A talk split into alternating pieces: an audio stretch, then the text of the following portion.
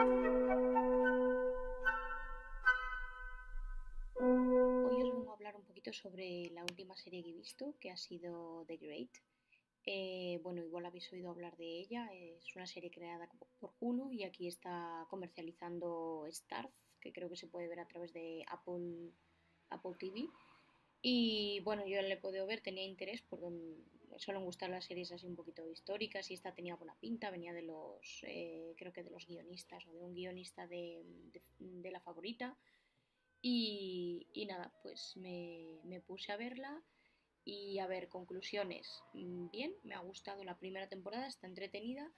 Sin embargo, a ver, aunque ellos ya de, de entrada eh, plantean el tema de que el rigor histórico eh, se lo pasan un poquito por el forro a veces, eh, sí que me hubiera gustado que fuera un poquito mejor adaptada, ¿vale? Porque hay cosas que, que, no veo que hubieran influenciado de manera mala la trama, de hecho son, para mí tienen más jugo, pero no se han ido por otro lado y se han saltado algunas, algunas cosillas o han cambiado algunas cosillas históricas, pero bueno, no pasa nada. La serie es disfrutable, es, eh, tiene muy mala leche, tiene momentos así muy, eh, muy locos, muy demenciales.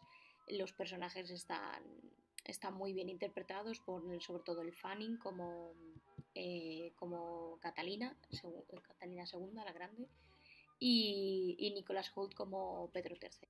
Vale, os voy a comentar un poquito hechos eh, contrastados con la serie, ¿vale? El primero de todos, el más así, mm, vamos, para mí más gordo, por así decirlo, es que Pedro III de Rusia realmente no fue el hijo de Pedro el Grande, el Grande Pedro I el Grande, sino que fue su nieto. Eh, se quedó huérfano cuando era pequeñito y fue acogido por su tía Isabel I de Rusia, que era su tía hija de Pedro el Grande, obviamente. Y en la serie, de hecho, sale Isabel, pero no aparece como una emperatriz, aparece simplemente como la tía de, Pedro. Es un personaje muy divertido en la serie, pero realmente no tiene más, más relevancia a nivel de, poder. Eh, cuando Pedro III y Catalina se casaron, él aún no era emperador realmente, estuvieron casados durante 17 años, ¿vale? Antes de que, de que él accediera al poder, que fue cuando murió su, su tía.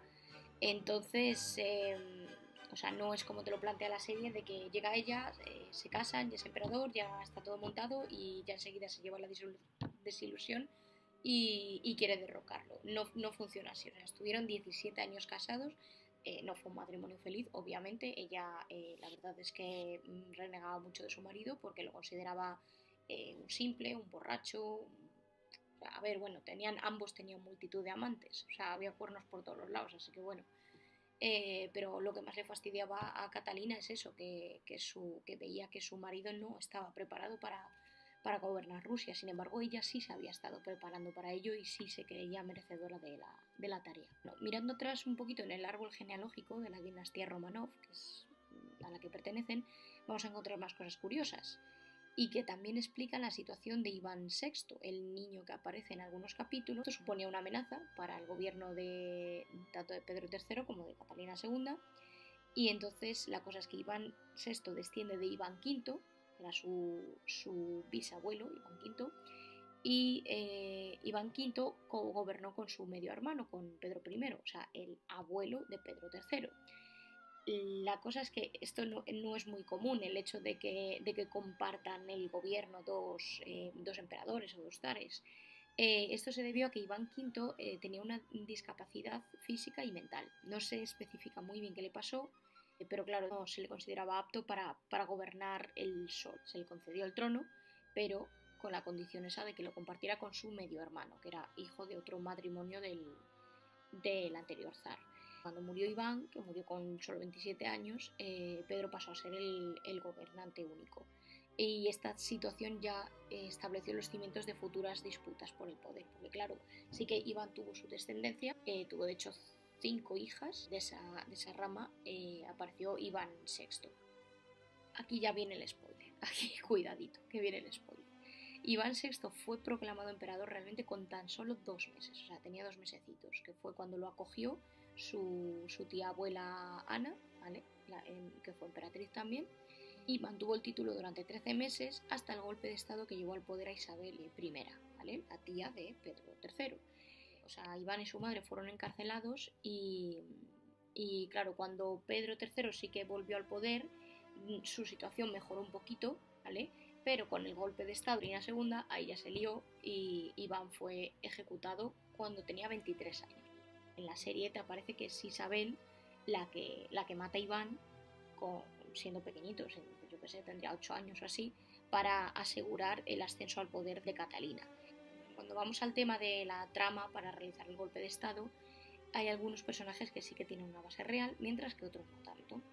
Ni Belemento, que es el militar, ni Marial, que es la, criada de Catalina, fueron reales. Pues, habría personajes parecidos, pero realmente no, no hay una base real. Pero Orlo, sí que está basado en Grigori Orlo, que fue el favorito de Catalina y fue el mayor impulsor de su plan. O sea, no es solo que se uniera al plan, sino que él fue el que lo planteó por primera vez. También se dice que fueron amantes pero al contrario de lo que aparece en la serie, Orlov no era un hombre de letras ni un burócrata, sino que era un militar. En cuanto a Leo Boronsky, que aparece como el amante que le regala a su marido, a Catalina, eh, tampoco existió en sí, pero bueno, sí que ella tuvo muchísimos amantes y uno de los más eh, queridos por ella fue Sergei Saltikov, y de hecho la propia Catalina afirmó en sus memorias que Sergei era el verdadero padre de su hijo Pablo I y no Pedro III. Los historiadores dudan un poquito con esto, dicen que como Catalina y Pablo no se llevaban muy bien, eh, que posiblemente lo metió las memorias para pinchar a su hijo. Eh, Pablo I admiraba mucho a su padre y tenía un poco de inquina con su madre. Catalina lo que quería era, fastidiar a Pablo y por eso dijo eso, que no era hijo suyo. Y de momento nada más. Mm, os invito a verla si os apetece conocer un poquito más sobre la historia de Rusia. Eh, eso sí, que sepáis eso, que no vais a ver algo que está basado a 100% en la realidad. Yo os animo a hacer como yo, vedla e investigad luego un poquito, porque así pues aprende un poquito de historia y ya no solo sobre Rusia, sino que tiene relación con, con, la historia mundial al final, con otros países, porque hay lazos, por ejemplo, hay lazos entre la dinastía romano y la, y la Casa Real Británica, por ejemplo, no sé si, si lo sabíais. Así que nada más por hoy. Eh, voy a intentar hacer los vídeos un poquito más cortitos, eh, ya esto es una mejora, pero bueno, si el próximo puede ser de 5 minutos, lo intentaré. Y nada más entonces por Adiós.